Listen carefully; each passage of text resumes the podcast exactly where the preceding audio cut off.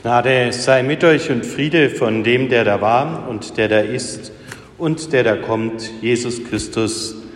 Amen.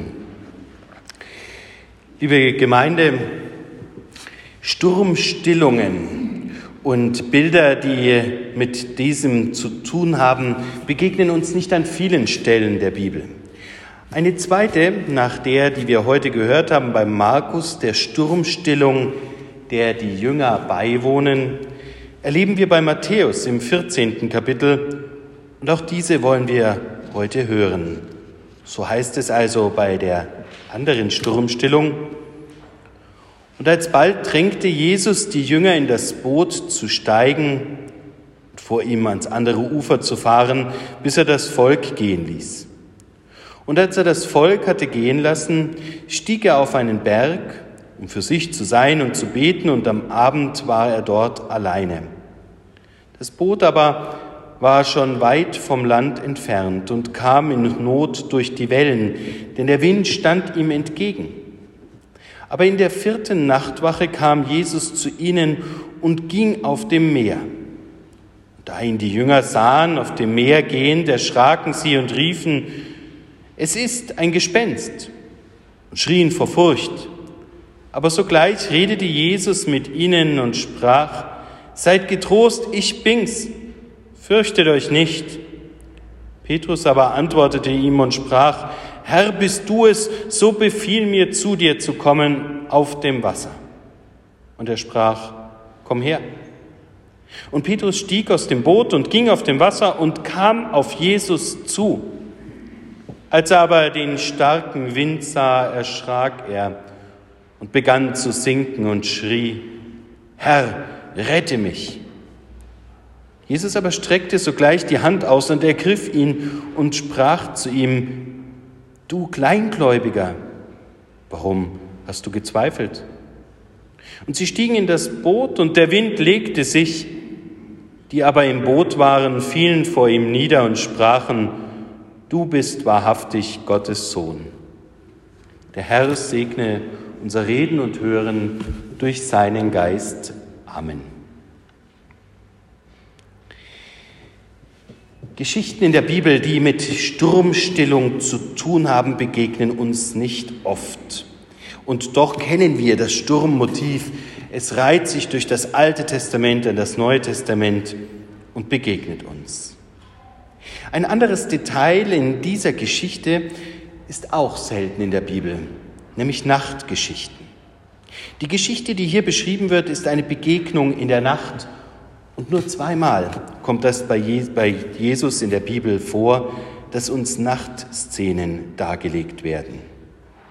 Matthäus schreibt nur wenige Nachtgeschichten, denn die Nacht ist sicherlich für ihn in der damaligen Zeit etwas Gruseliges, etwas Merkwürdiges gewesen.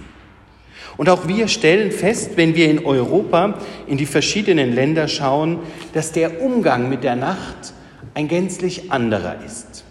In Deutschland kann man das Nacht-Angst-Verhältnis nachfühlen. Wir kennen die Nacht dort auch als etwas Dunkles, Unnahbares, als etwas, dem man nicht traut, aus dem sich der Feind nähert, wo Gespenster und Sagengestalten ihre Unwesen treiben, die Nacht als etwas Unangenehmes. Anders freilich, wenn man nach Spanien kommt. Die Nacht wird gerade unten in Sevilla zum Lebensmittelpunkt. Die Sonne treibt einen in die Nacht. Das Licht gibt einem die Helligkeit. Von Nachtscheue könnte man in Spanien nicht so sehr sprechen. Dabei ist mit der Nacht verbunden mit den Angstgedanken, die sicherlich der biblische Gedanke mit Deutschland teilt, die Vertrauensfrage. Was kommt mir aus der Nacht entgegen? Was passiert in der Nacht und was kann mir dort an Unheil überfahren? Die Nacht wird so zu einem Element des Lebens, in dem man Unsicherheit spürt und fühlt. Was hilft gegen Unsicherheiten, die einen widerfahren? Vertrauen. Und so baut Matthäus auch sein biblisches Zeugnis ganz in diese Richtung auf. Er geht vom Nachtmoment zur Vertrauensfrage über. Auch hier kann man kulturelle Unterschiede erfahren und erleben. Heute ist das Schwimmenlernen für Kinder eine Vertrauensfrage. Mit vertrauten Personen langsam in Zügen das Becken und die Tiefe anpassend, wird das Kind das Schwimmen aus dem Vertrauen heraus lernen. Anders in Nicaragua. Dort schubst man die Kinder in den tiefen reißenden Strom, wenn sie schon ein bisschen Fähigkeiten des Schwimmens haben, um vorsorglich, falls sie denn hineinstürzen könnten, sie schon vorbereitet gehabt zu haben. Dass manche die Scheu dann vor Wasser bis ins hohe Alter prägt, nicht beim Duschen, aber beim Baden, das ist dort tatsächlich im Land vielfältig vorzufinden. Vertrauen wurde nicht gelegt. Wasser und Nacht, Elemente des Unguten, des Bösen, dort, wo einem der Schrecken begegnet. Und auch hier kann man die Analogie zu Matthäus schnell greifen und sich vorstellen, das Schwimmenlernen zu Zeiten Jesu, wenn es denn einer gekonnt hat, war sicherlich kein Prozess der Liebe und Nähe und des Vertrauens. Daher bündelt Matthäus auch seine Gedanken auf diesen einen Satz. Und ich bin mir sicher, Sie haben ihn vielleicht in Ihren Gedanken auch schon gekannt und nachgesprochen, wiederentdeckt und gehört. Jesus aber streckte sogleich die Hand aus, ergriff ihn, sprach zu ihm, du Kleingläubiger, warum hast du gezweifelt? Und sie stiegen in das Boot und der Wind legte sich. In diesem Satz kann man viel von der Glaubensauffassung von Menschen sehen und spüren. Vielleicht ist er ihnen anders gesprochen in Erinnerung. So habe ich ihn kennengelernt bei Seelsorgebesuchen im fränkischen Land. Dort ist die Ermahnung, du Kleingläubiger, warum hast du gezweifelt? Der Donnernde, der, der daran sich auflässt, dass der Mensch nicht hineinkommt in den Glauben, der nötig wäre. Man kann den Satz aber auch anders lesen, pädagogisch, zugewandt, fragend. Schon das Erste, vielleicht sogar mit leichtem Spott. Du Kleingläubiger, warum hast du nur gezweifelt? Ich glaube, dieser Gedanke kommt einem Jesus sehr viel näher. Und das wiederum ergibt sich aus den Bezügen, in denen uns dieser Satz geschenkt wird. Auf dem Berg hat Jesus noch seine Glaubenserfahrung gemacht. Vorher die Gespräche, Unterhaltung mit den Leuten. Davor das Unterweisen, das Lehren, die Bergpredigt bzw. Feldrede. All diese Komplexe schließen sich an es geht darum, dass Menschen im Glauben lernen, über ihr Vertrauen hinaus zu wachsen, über das, was sie sehen und erleben, zu entdecken, dass es Beziehung gibt, Beziehungsstiftendes mit Gott, dass Gott nicht nur eine Person ist, die im Leben vielleicht angebetet, im jüdischen Ritual verehrt, im christlichen Gebet erwähnt wird, sondern dass sie Beziehung hat, Beziehung zum Menschen. Du Kleingläubiger, warum hast du gezweifelt? Nimm diese Frage wieder auf. Warum ist deine Beziehung, dein Vertrauen nicht stark genug, um zu überwinden, was du im Leben erfährst, kennst und siehst? Jesus kommt damit ganz nah hinein in unsere Lebenswirklichkeit.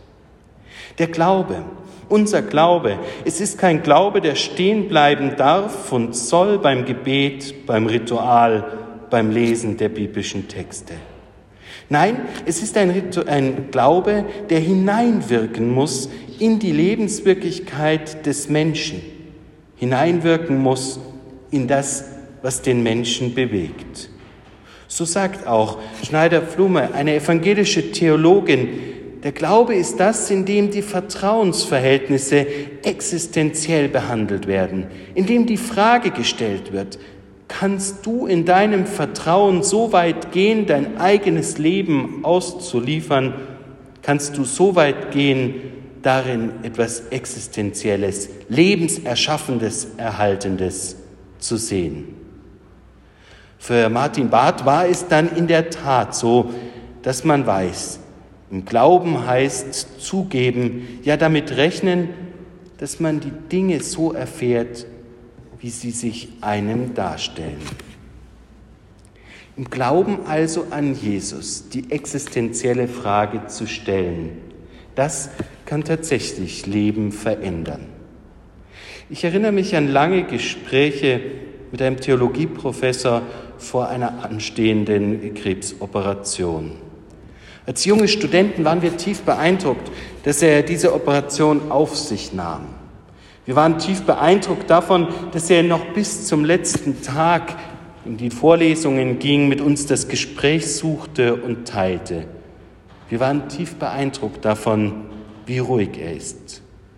Und auf die Frage, warum er diese ruhige, unberührte Haltung gegenüber seinem eigenen Schicksal so einnehmen kann, sagte er, es ist nicht so, dass mir nicht die Knie schlottern, aber ich weiß, in meinem Glauben wird Gott mich beschenken über das Leben hinaus und sei es mit dem Tod, dann doch dem ewigen Leben. Hier wird der Glaube zu einem existenziellen Ereignis. Vertrauen darauf zu haben, dass über das Leben hinaus im Tod einem das Gute begegnet, Jesus die Dinge richtet, ja einem existenziell hier Hilfe zu eigen wird, das verändert das Leben. Und darauf legt es Jesus an. Glaube, dann wirst du neues Leben haben. Glaube, dann wirst du Zuversicht haben.